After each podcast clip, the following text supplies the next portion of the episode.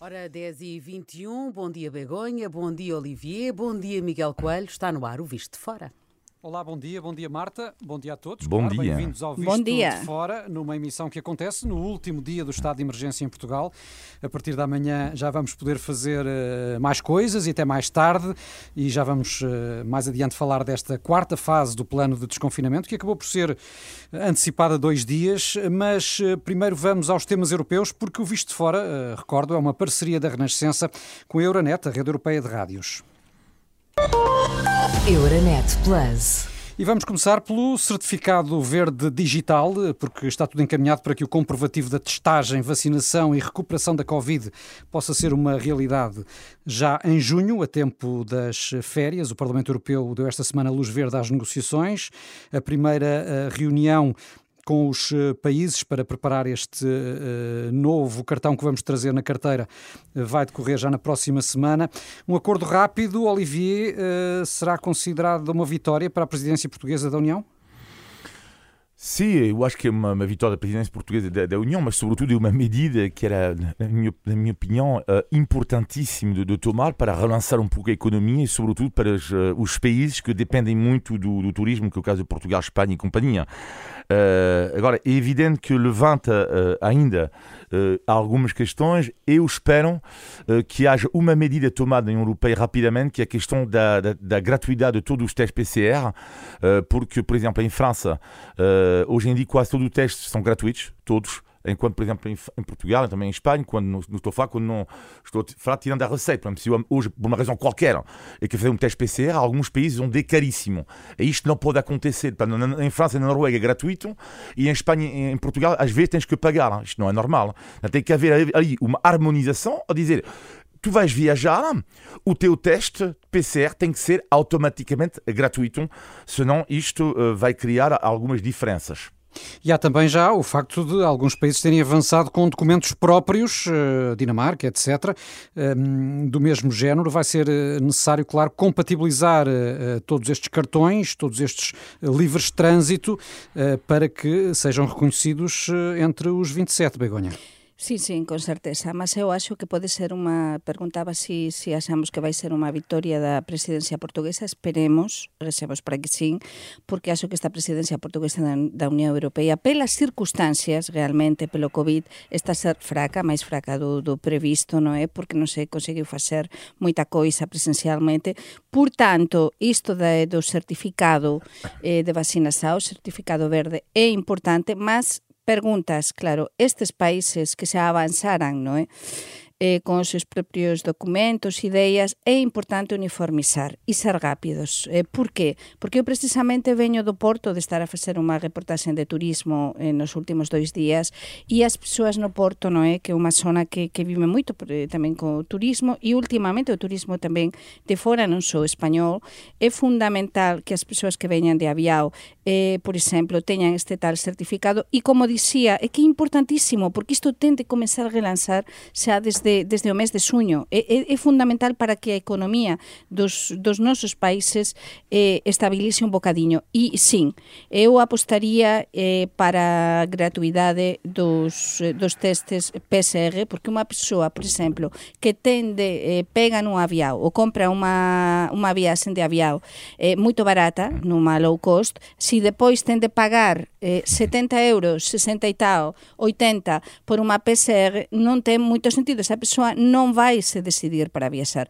Por iso a gratuidade é fundamental. Hum. Uh, mas há ainda outra questão, Olivia, que é uh, o facto de alguns países terem vacinado parte da população com vacinas que não estão ainda aprovadas pela Agência Europeia do Medicamento. O que é que acontece às pessoas uh, desses países vacinadas, imagina, com a vacina russa, que ainda não foi aprovada na União Europeia?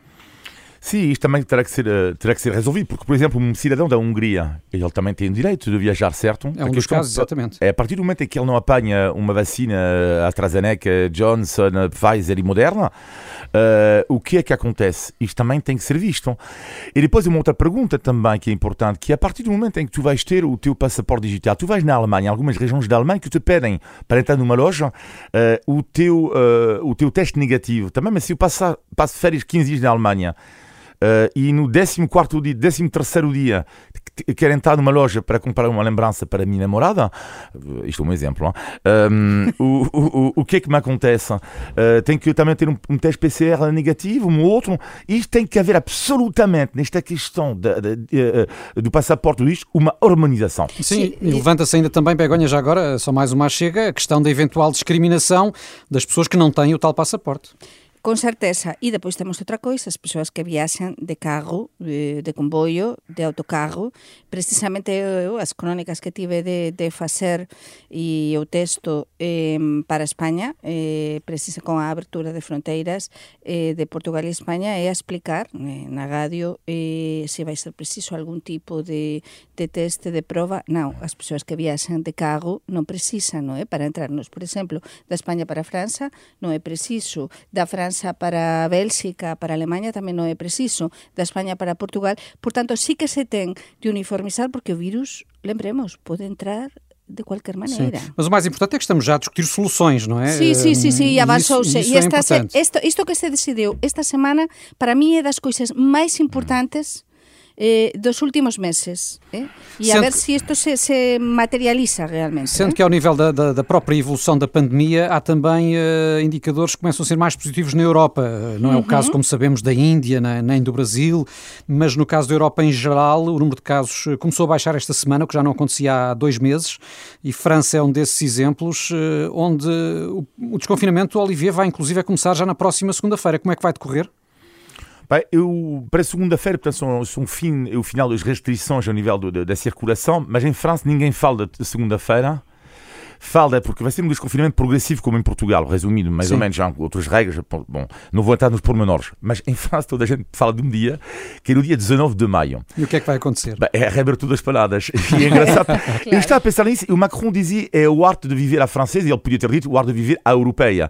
Porque hão de pensar que é mesmo uma pancada que nós temos com as panadas e ao mesmo tempo, mas isto dava para um debate, outro debate, não é? Por o hum. caso que os atentados do Bataclan, alguns deles tiveram lugar nas panadas, porque isto é, faz parte da nossa civilização. Hein? E eles quiseram atacar estes muçulmanos radicais, o que faz também da nossa civilização, o prazer de estar uma esperada com os amigos e tudo isso.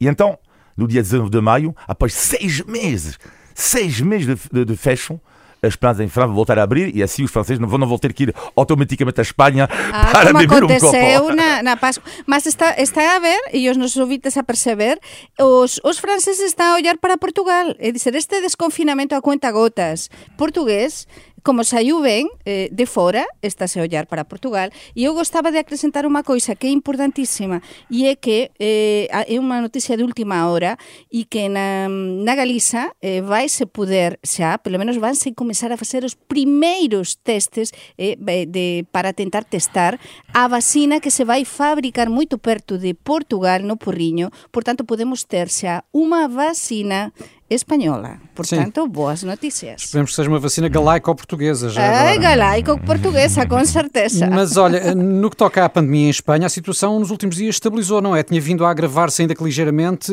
mas estabilizou na ordem dos 230 casos por 100 mil habitantes. Uhum. Sim, e, mas... São boas notícias, apesar são... de tudo. Sí, sí, son boas noticias, mas há zonas diferentes tamén. Costum... Eh, estamos estamos como, como nas últimas semanas. Sim, temos explicado isso aqui. Sí, temos zonas, nas 17 comunidades autónomas, temos zonas que están a correr tudo bastante ben, e, insisto, é o caso da Galiza, mas é mesmo E tamén así. da Extremadura, por e exemplo? E da Extremadura, estamos a falar de regiões... As comunidades front... máis próximas de Portugal claro, são as que estão melhor, que é bom sinal também. Gaianas, están mesmo, e pode-se comprovar na internet os dados, mas depois eh, continuamos a ter os dados de Madrid bastante mal, os dados datos do País Vasco de número de contagiados e tamén da Navarra e da Rioja non está moito ben e na Cataluña tamén non está moito ben. E un, máis unha vez, todo isto de a abertura excesiva, non facer un, un controlo, deixar as persoas tamén se xuntar sin moito controlo, todo isto está a demostrar e eh, as persoas de fora que chegaran a Madrid na Páscoa, todo isto, Sim. todo isto é que está a contar agora para máis contagiados. Deixa-me mudar aqui um pouco a página, ainda a falar, claro, dos temas europeus, mas agora uh, na perspectiva uh, da União e da presidência portuguesa, que aposta muito na Cimeira Social que vai decorrer na próxima uhum. semana no Porto. Eh, o que é que será que pode sair daqui, eh, Olivier? As tuas expectativas estão em alta ou nem por isso? Não, nem, não sei, nem por isso. Não. Eu acho que a prioridade das prioridades neste momento, o, é o, e desculpe ser terra a terra, é o dinheiro da Europa. É o dinheiro que nós todos estamos à espera, os governos, não é? Por causa da bazuca europeia, neste momento, e eu acho que isto é a prioridade das prioridades, eh, porque vai ter um impacto uh, tão gigante sobre a economia uh, se o dinheiro for bem gasto, se houver controle. Ainda... Mas só deve chegar durante o verão. Certo, mas no turista vai ver o mesmo o montante que vai receber a Itália. Estamos a falar de 190 mil milhões de, de, euros. Isto, é, isto é, um, é um dinheiro, isto é inacreditável, pensando bem. E é uma oportunidade única, única, que alguns países como a Itália, e não só, têm para se reformar, para nós mudarmos um pouco para não fazer crescer a economia, porque não há dúvida nenhuma, é só com crescimento que nós vamos nos safar. Sim, e, e, também a Cimeira Social depende muito do dinheiro que, entretanto, seja disponível, uhum. Begonha. Sim, eu sí que penso que esta Cimeira Social poderia podería ser unha oportunidade tamén para Portugal. Eu lembrome cando entrevistei a Ana Méndez Godiño, a ministra de, de Traballo e Seguranza Social eh, no fin do ano pasado e tamén a Augusto Santos Silva, o ministro dos Negocios Estranxeiros comenzos de xaneiro, precisamente eles dois apontaban como esta cimeira social eh, do Porto como unha oportunidade, digamos, de mostrar ao mundo e eh, a Europa, neste caso a Unión Europea, o que bon de Portugal eh, o que o que Portugal pode facer na Europa. Mas penso que isto vai ficar numa reunión informal eh, dos primeiros ministros, é verdade que está confirmada a presenza do Pedro Sánchez, eso sei, mas tamén eh, cada país, eh, cada xornalista dos diferentes países vamos a ollar, a ollar aos nosos primeiros ministros. É dizer, isto da cimeira social, o que saia de lá, eu até, até ver eh, non sei o que sairá. Sousa un bocadiño portuguesa na desconfianza. E depois tiñamos tiñamos outra coisa que tiñamos unha reunión, unión Europea India, que era unha cimeira importante e que non vamos ter o primeiro ministro indiano, non vamos ter cá precisamente sí, pela, pela, pela pandemia. Índia, claro Portanto, esta cimeira social, que pena mesmo, é pena, que podería ser moito, moito importante, a ver, a ver en que, en que fica. Muito bem. Uh, entretanto, temos uh, nos próximos dias as eleições regionais na Comunidade de Madrid, são na terça-feira, e falamos disto porque uh, uhum. têm implicações nacionais ao nível da política espanhola e acontecem as eleições num ambiente de alta tensão, porque nos últimos dias houve vários responsáveis políticos, inclusive a diretora da Guarda Civil de Espanha, a receber cartas com ameaças, uh, inclusive é balas, uma faca, etc. Uh, tem sido, de facto, um ambiente, olha, de cortar a faca. Non é, Begoña? Sí, sí, foi isto, isto é algo... Unha persoa que olle para, para a realidade española debe pensar que nos estamos loucos, os españoles. Mas eu sempre digo, eu sempre digo, depois nos desenrascamos. É dizer, entre toda esta loucura, de verdade que é un país maravilloso, vivese ben. Mas é verdade que na política e nesta campaña electoral para as elexoes regionais de Madrid, que xa en clave nacional, precisamente porque teñen moita importancia, sí que este, eh, mm, estas cartas, estas cartas con estas balas, con estas amenazas marcaran sin dúbida a última parte da campaña. É verdade que unha delas a que se enviou, por exemplo, a, a ministra de Turismo, Reyes Maroto, foi feita por un louco, un louco, que unha persoa que está mal da cabeza, é dizer, e sábese que é que foi. Mas todo isto marcou o discurso político, mas para min o principal desta campaña é a polarización das posisoes. Temos por un lado a posición da principal candidata a gañar as elexoes que é a actual presidenta Isabel Díaz Ayuso que é unha persoa bastante polémica, unha persoa que ten bastantes apoiantes, mas moitos detractores. Do Esa, Partido Popular, de direita? Sí, de direita e unha polarización máis a direita aínda e a polarización máis a esquerda eh, da parte do Pablo Iglesias, que saiu do goberno e apostou forte o líder sí. de Podemos, e tamén da Más Madrid. E entón esta luta... Son dois blocos, no fundo. Sí, e o bloco de extrema direita, que, que temos unha, unha candidata eh, realmente que é moito forte e tamén bastante extremista que está Deixa-me ouvir o Olivier, que eh, seguiu o último debate entre os candidatos. O que é que achaste, Olivier? É uma loucura, foi, uma, foi um espetáculo dentro do espetáculo. É, o que me espanta na política espanhola uh, é que, olhando para Portugal, uh, podemos reparar que em Portugal os dois principais partidos, os dois líderes, não é, estão na casa dos 60 anos.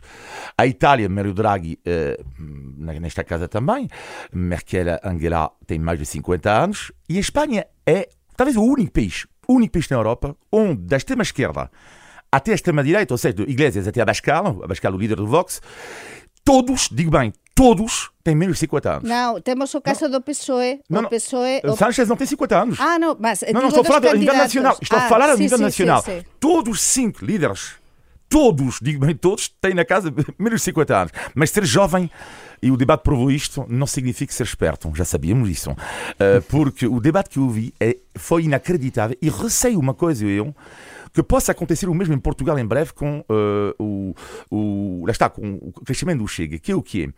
Que é o debate espanhol passar o tempo todo a dizer comunista, eh, um pouco eh, eh, fascista. Ou seja, neste momento o debate em Espanha, na região de Madrid, é, parece que é quase isso. Que é, cada vez que a extrema-direita abre a boca, os outros, fascista. E cada vez que o Iglesias abre a boca, comunista. E já estou a ver. Isto não sei porquê, mas cheira-me que vamos Cheira, ter isto em breve sim. em Portugal. Não cheira que nos debates em Portugal já me cheira a questão, e já começa. O Ventura está os comunes, comunista, e depois o Ventura fala, abre a boca, fascista. E foi isso o debate de uma tristeza.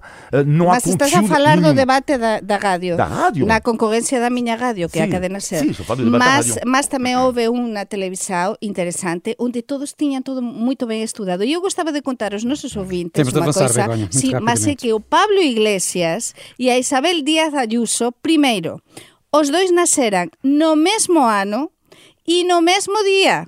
Eh? Incrivelmente e na mesma cidade. Portanto, dizer são mesmo o que explicaba Olivier, são do, mesmo iguais, mas eh, no tempo de nascença, mas muito, Vamos, muito eh, diferentes. vamos avançar, que são 10h37 eh, e eh, recordo que este Visto de Fora é uma parceria da Renascença com a Euronet, a rede europeia de rádios.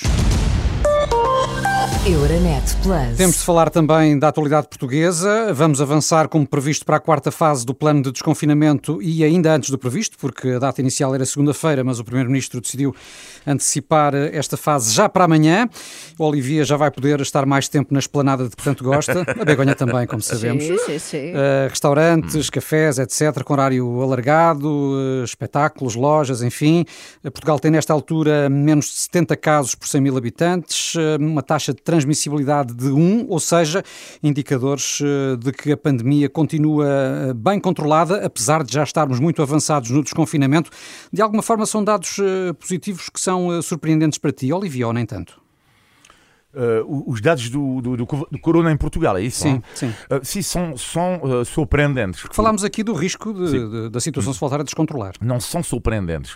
Uh, aliás, uma coisa que me sempre marcou aqui, uh, eu nunca con- uh, concordei com as críticas do governo ao governo durante o Natal, porque considero que há outros fatores uh, que, que não foram tomados em conta. Ou seja, uh, não, no sentido que às vezes é uma evolução do vírus e não é por causa de uma medida que isto o governo faz o bom ou mau trabalho. Portanto, neste momento, lá nós estamos, abrimos o país já há um mês e meio e não estamos a ver uma subida enorme do número de casos.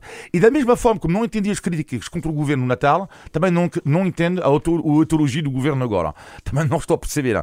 Ou seja, não estou a perceber porque agora o governo parece que é. Sim, nós, é a prova, estamos não sei o quê, não sei o quê, mas não, mas da mesma forma que se calhar vocês não tiveram tanta culpa, uh, governo, uh, no, uh, no Natal, se calhar agora não é por causa de vocês que os casos não estão a subir imenso. E rapidamente para terminar, achei o tom do Marcelo menos grave, talvez pela primeira vez, um tom menos grave, e de facto também o sorriso dos portugueses a sentir que, claro, que não sabíamos da pandemia, mas que ainda não regressamos à normalidade, mas estou a sentir os portugueses mais sorridentes. A tua análise, Begonha? Desconfinamento a cuentagotas foi un suceso, sin dúbida. E eu penso que sí, que ter cuidado, eh, este cuidado na Pascua en determinados momentos sí que deu resultado. O goberno aprendeu e cando as persoas aprenden dos erros, temos de felicitar. E entón o, o goberno o erro no Natal e dis non, isto ten de continuar de outra maneira e deu resultado. Por tanto, parabéns ao goberno e parabéns aos portugueses. Mas eu tamén quero dizer aquí outra coisa negativa e é, non entendo por que eh, nos convocan os periodistas ás 5 da tarde ontem para falar o primeiro ministro e o primeiro ministro non fala até as 8 da tarde. No meu caso, eu que tiña de vir do Porto, para min foi un trasiego eh, incrível, é dizer, mudar todo, mudar horarios, eh, son tres horas sin saber antes antes quando é que poderia falar. E a mí as persoas de España, os meus colegas editores a me ligaren e a me perguntar mas quando é que vai falar o primeiro ministro? Unha coisa que eu non percebo. Se realmente non se sabe as horas que vai eh, acabar un Consello de Ministros, non, conve, non convoques a unha hora certa, digas aproximadamente, non se sabe quando é que poderá ser. E acabou por ser uma coincidência feliz ter sido a hora dos telejornais. Exatamente, e foi as horas dos, da, dos telejornais, mas os nosos ouvintes teñen de saber que a convocatoria eh, foi feita para as 5 da Sim, tarde. fomos dando conta disso ao longo do dia e da expectativa, claro, eh, toda a população portuguesa eh, estava a aguardar sim, as, as, novidades sim. que o Primeiro-Ministro tinha para anunciar. Eh, entretanto, uma das novidades é de que, ao invés do que estava a acontecer com todos os municípios que estavam em pior situação no que toca à pandemia, no caso de Odmira, passamos a ter uma cerca sanitária em apenas duas freguesias, porque é considerado um surto muito localizado e que envolve trabalhadores migrantes estrangeiros em explorações agrícolas naquele Conselho Alentejano. Faz, recurso, faz, faz sentido o, o recurso a este mecanismo, Olivier, em vez de fechar todo um Conselho da dimensão de Odmira? É discutível, não, não sei, não sei muito bem, admito que na classificação de, de, de Odemir, mas é uma decisão que em é outros... o maior conselho português. Sim, mas em, em, outros uh, países já foram tomadas medidas uh, uh, assim, que é mais ou menos, é terrível, porque é um pouco um castigar Uh, de uma certa forma, uma região, uma zona do país, uh, mas o castigar uma região muitas vezes está para não castigar os outros. Sim. Só uma pequena parte, só para terminar esta questão, eu, eu queria, uh, eu referi aqui, fazer uma aposta com vocês em relação ao confinamento, o desconfinamento, porque esta aposta, nós vamos falar disso daqui a dois, três anos, e é uma aposta e tem a ver com confinamento e desconfinamento, e eu aposto com vocês, no programa da Reunião Renascença, que o próximo Presidente da República Portuguesa se ele está interessado nisto, será uh, Gouveia Melo. Portanto, eu a minha aposta que o próximo Presidente da República será o homem da vacinação. Muito bem, fica aqui ouvido, registado. Sim, depois... ouvido. Não, mas isto é um trabalho tão excepcional e os militares, eu acho, porque o militar não é igual, não é igual a ditadores.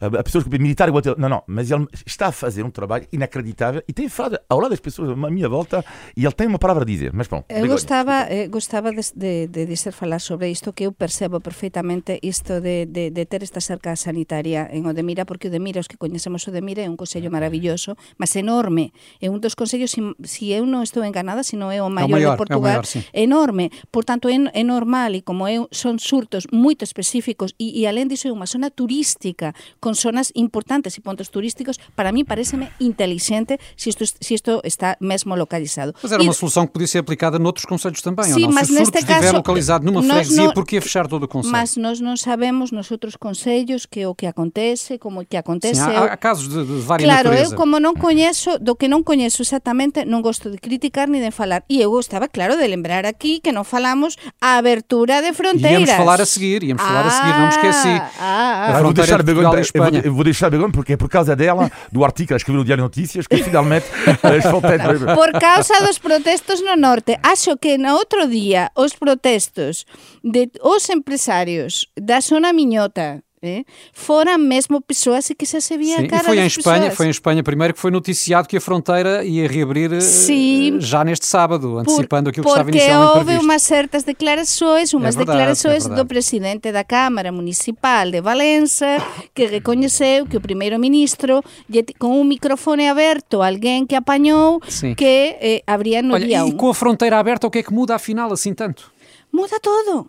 E os nosos ouvintes, os que están lá no norte, que, que o expliquen claramente, muda todo. Primeiro, A abertura para o turismo, o turismo transfronterizo de proximidade, que é fundamental para un lado e outro da fronteira. Depois, evitar esas filas que de quilómetros e quilómetros de traballadores transfronterizos, que as persoas se posan xuntar, que a vida transfronteriza volte outra vez a normalidade. É fundamental. Eu dou cá unha salva de palmas pela abertura de fronteiras entre España e Portugal. Sim, juntamos essa salva de palmas, sem dúvida. Já esta manhã tivemos a ocasião de testemunhar com reportagem na zona de Chaves eh, a expectativa e a ansiedade que eh, existe nestas horas que- que antecedem a reabertura das fronteiras, Eh, que também é uma realidade, claro, eh, com um impacto económico importante, que Brutal, aquelas, aquelas, brutal. aquelas regiões raianas vivem eh, numa interdependência enorme. Eh, já que falamos de economia, temos tido nos últimos dias indicadores aqui em Portugal que se podem considerar positivos face à dimensão desta crise causada pela pandemia. O desemprego desceu muito, a confiança dos empresários e consumidores subiu de forma significativa, aliás, para níveis que já não se viam desde março do ano passado. Esta manhã tivemos a notícia de que o PIB português caiu entre janeiro e março 5,4%, o que, sendo muito, correspondeu ao período mais crítico do confinamento e, portanto, pode ser, apesar de tudo, menos mal do que se temia. Isto pode ser também, Olivier, uma, uma indicação de que uh, o, resto do ano será uh, de recuperação? Não estou tão otimista do que. Não estou a falar de ti, mas dos teus números. Dívida pública gigante, gigante. Uh, um Isso já não é para este ano, é para, para, para, as décadas seguintes. Exato, mas isto é grave. Claro Pronto. Uh, um déficit público que há, uh, claro que podia, podíamos ter esperado que seja maior, mas eu acho que, de uma forma geral, Uh, e Portugal não é uma exceção. Vamos ver, Portugal não é uma exceção. Veja-se o exemplo países, de França. Exato, os países europeus vivem sob a respiração artificial. O, os Estados têm conseguido, não é, neste momento, dizer o quê? Têm feito um trabalho que dizer o quê? Vamos tentar aguentar com algumas ajudas à esquerda e à direita. Mas é uma respiração artificial. E na respiração artificial, é duas palavras. A respiração, tu respiras ainda, mas é artificial. E, e a grande questão é quando vão desligar a máquina. E quando vão desligar a máquina, o que, é que vai acontecer? Pois não estou tão otimista do que os números. Sim, sim, temos de ter, eh, acho que devemos ser bastante cuidadosos e cautelosos porque isto sobretudo en setembro, non é? A ver que acontece con tantas persoas que pediran axudas, non é? As moratorias. As moratorias eh, e, e iso vai ser decisivo, mas é verdade que há esperanza.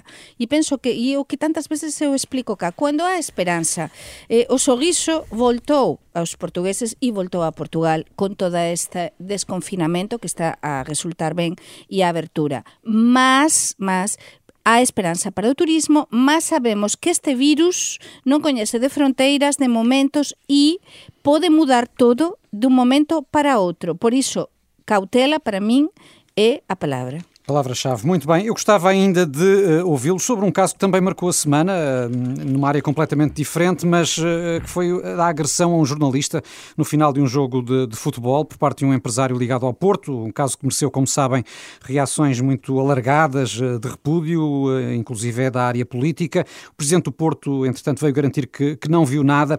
Que importância é que atribuis a um caso como este, Olivier? Bem, mais um episódio, hein?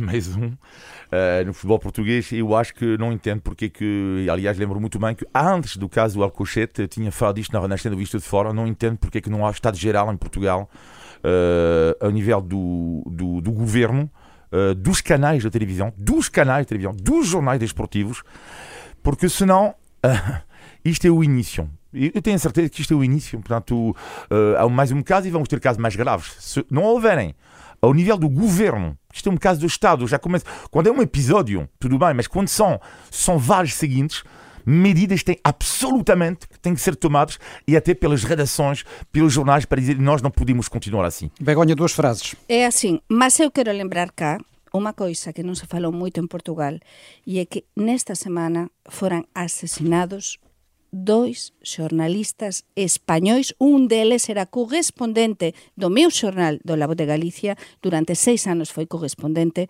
en África. Entón, a inseguranza que sentimos os xornalistas, os correspondentes, as persoas que traballan fora, non é só no mundo do futebol. Dois xornalistas, un deles ten nome David Beriaín, tiña 45 anos, era do País Vasco, era un lutador e foi asesinado en África a facer o seu traballo. Moitas veces estamos a traballar en inseguranza e sin nenhum tipo de proteção. Muito bem, eh, vamos avançar e já estamos a ficar curtos de tempo. Está na hora do índice de Tugalidade. Portugal! Índice de tugalidade. temos, temos mesmo de nos despachar, ai, ai, ai, temos mesmo nos despachar, uh, vejam lá se acertam depressa, mas sem se armarem aos cágados. Olivia, sem se armarem espertam. Eh, sim, e, e tu, assim, Begonha? Já está? Sim, eu penso que é Já assim. Está. Muito está, bem, vai, obrigado, vai. Olivia, obrigado, Begonha. Fomos pouco rápidos, tempo. rápidos. É o que significa esta expressão, uh, armar aos cágados, claro, usa-se para designar alguém que se arma em esperto. Parabéns, yes, Epá, está a melhorar. Índice de Tugalidade. O Olivier às vezes parece que se arma, mas não, está, sabe mesmo bem, eh, mais que os outros às vezes. Bem, mas temos mesmo de, de, de avançar com o positivo e o negativo da semana, na opinião dos nossos comentadores. Vamos ao teu negativo, Begonha Inigas.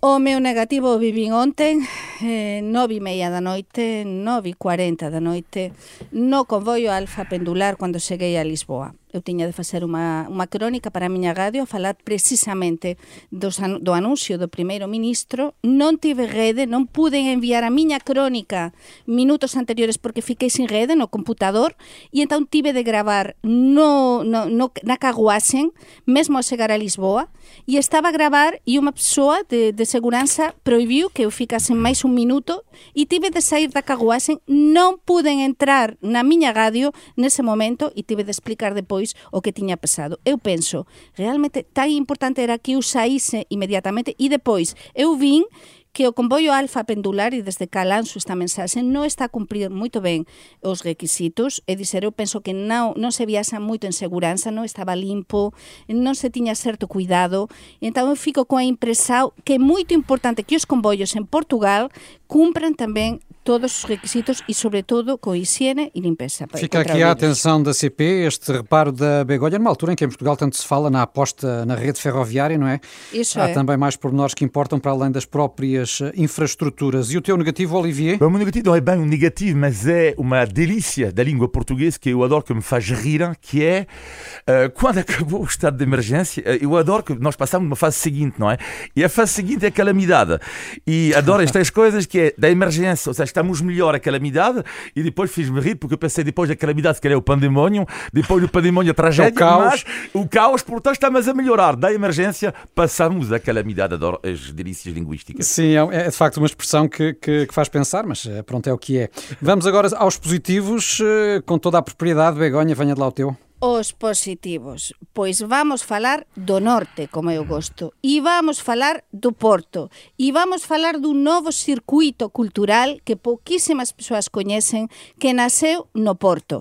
Comeza na UOU, un é emblemático e maravilloso, é un conxunto de museos culturais e onte puden asistir á inauguración dunha fantástica exposición de Francis Bacon.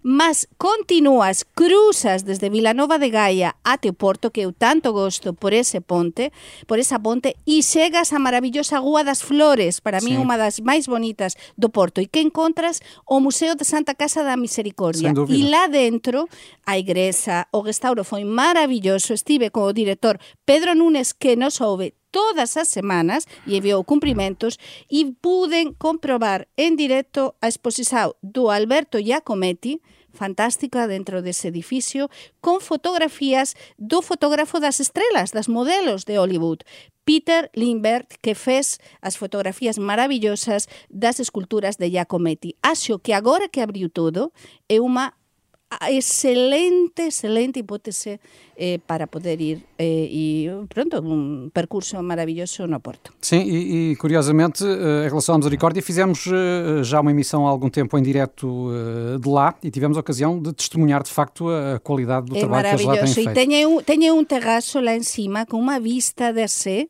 Ai, ai, eu ficaba lá. Vamos, eu ficaba vamos lá para causar sempre. aqui algum, alguma inveja ao Olivier. Ficas, ficas com esta na carteira, Olivier. Claro, claro, é evidente. O teu positivo? O meu positivo é sei, sei que nós ainda não regressamos à normalidade, longe disso, mas temos que aproveitar os pequenos momentos da vida que nos fazem, pelo menos, sonhar, que nos fazem uh, desfrutar o dia a dia. E hoje de manhã, pela primeira vez, desde há muito tempo, eu apanhei trânsito uh, da Renas, para ir para a Renascença e pensei, uau, Que prazer. Que prazer. Pela primeira vez, senti-me insultado no carro e, e o homem estava à minha frente. Não vou dizer os insultos, claro, mas vou dizer fogo, caramba, o pisca. E disse, uau, sabe tão bem ser insultado novamente. Ele, ele viu-te a sorrir ainda te insultou mais. Pensava que "Pisca, estavas a brincar o com ele. O pisca e dizia, uau, nunca gostei tanto de estar no trânsito e ser insultado. Um pequeno, pequeno regresso na normalidade. Sim, as maravilhas do desconfinamento, não é? Que saudades que tínhamos desses, desses pequenos prazeres, como diz o Olivier. Bom, estamos no final de mais um Visto de Fora e não é apenas no final do estado de emergência, é no final de mais uma emissão do Visto de Fora, porque todas as semanas aqui estamos com o Olivier Bonamici e a Begonha Inigas para conversarmos sobre a Europa, Portugal e os uh, portugueses. Já vão aproveitar a, a maior abertura da manhã ou ainda não? Vamos, vamos. Eu, sem dúvida, vou aproveitar e pelo menos poder almoçar fora no dia da mãe, não é? Não ter de Ah, cozinhar claro, eu, claro. almoçar fora, Sim, que sim, dia sim, da mãe é dia sim. 3, Sim, não é? Eu amanhã vou a beira-mar a namorar com. Uh, namorar. Jantar, Pronto, pronto, pronto. pronto. jantar Bom fim de semana, vamos Tchau. passar. vamos Namorar, passar. namorar. Olivier. Tchau, tchau, bye. Um abraço, bom fim de semana, até à próxima sexta-feira.